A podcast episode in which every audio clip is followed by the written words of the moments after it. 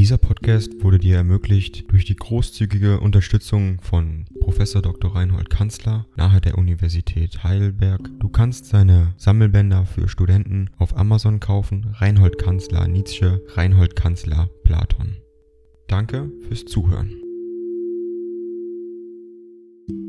113 an Karl Fox, Rosenlau Liebart, Ende Juli 77. Lieber Herr Doktor, ich war von Rosenlau ein paar Wochen abwesend, bei der Rückkehr fand ich mich durch Sie so reich beschenkt, dass ich zwei, drei Tage laufen lassen musste, um den Schatz ganz zu heben. Es ging mir alles so recht zu Herzen und Sinnen, was Sie schrieben, namentlich danke ich Ihnen für die Schilderung des Abends und der Vorbereitung dazu, ich glaube sogar, es flossen meine Tränen dabei, was ich Ihnen nur erzähle, um zu beweisen, dass ich Ihnen nicht sehr fern stehe, mag geschehen und gesagt worden sein, was da wolle. Überhaupt, mir scheint doch dabei etwas Gutes herausgekommen zu sein, dass ich damals, in einer so unerquicklichen und harten Weise, mein Herz erleichterte, denn ich fühle es jetzt zu deutlich, dass meine Empfindung für sie verändert ist. Ins Hoffnungsreiche, Freudige, ein Skeptiker würde sagen, da sieht man,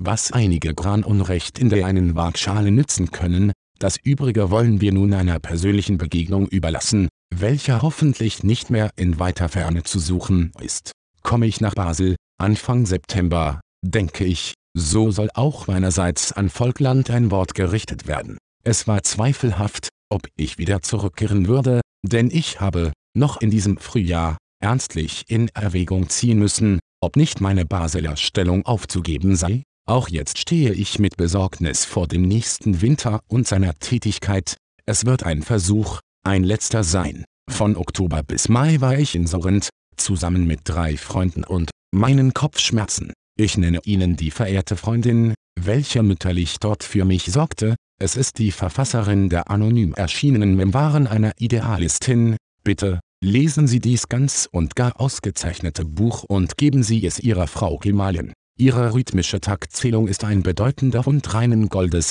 Sie werden viele gute Münzen daraus schlagen können. Mir fiel ein, dass ich, beim Studium der antiken Rhythmik, 1870, auf der Jagd nach fünf- und siebentaktigen Perioden war und die Meistersänger und Tristan durchzählte, wo Ding dong. AI kostet Geld. Wenn du diese Briefe ohne Werbung und ohne Unterbrechung hören willst, dann kauf sie dir doch unterm Link in der Beschreibung. Das Ganze ist moralinfrei und verpackt in mehreren Audiobook-Formaten nur für deinen Genuss. Danke für dein Verständnis und viel Spaß mit den Briefen.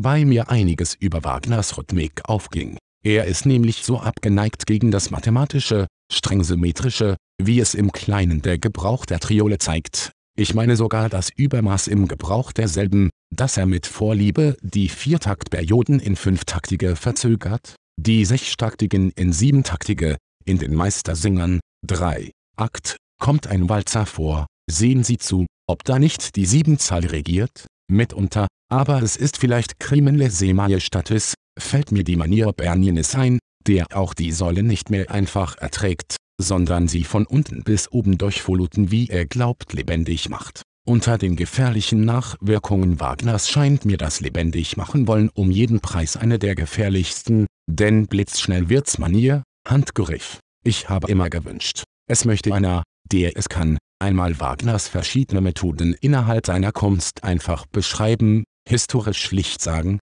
wie er es hier, wie dort macht. Da erweckt nun das aufgezeichnete Schema, welches Ihr Brief enthält, alle meine Hoffnungen, gerade so einfach tatsächlich müsste es beschrieben werden. Die anderen, welche über Wagner schreiben, sagen im Grunde nicht mehr, als dass sie großes Vergnügen gehabt und dafür dankbar sein wollen, man lernt nichts. Wolzogen scheint mir nicht Musiker genug zu sein, und als Schriftsteller ist er zum Todlachen, mit seiner Konfusion artistischer und psychologischer Sprechweise.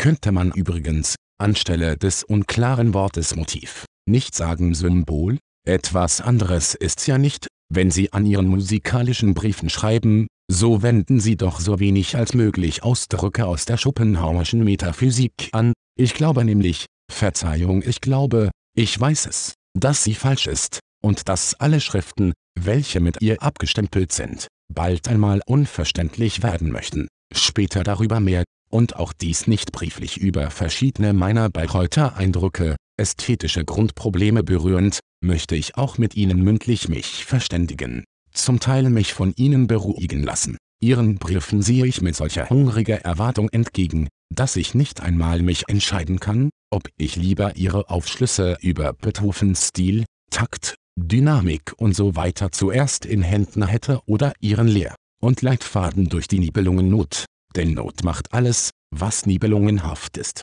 Am allerliebsten speiste ich beide Bissen auf einmal und wollte mich dann gerne, der Boa gleich, in die Sonne legen, um still einen Monat lang zu verdauen. Aber nun sagen die Augen, höre auf. Können Sie die Blätter noch eine Zeit entbehren, oder ist's besser, dass ich Sie gleich schicke? Ich bleibe noch vier Wochen in Rosenlau. Mehr noch nach wie vor Ihr F. Nietzsche.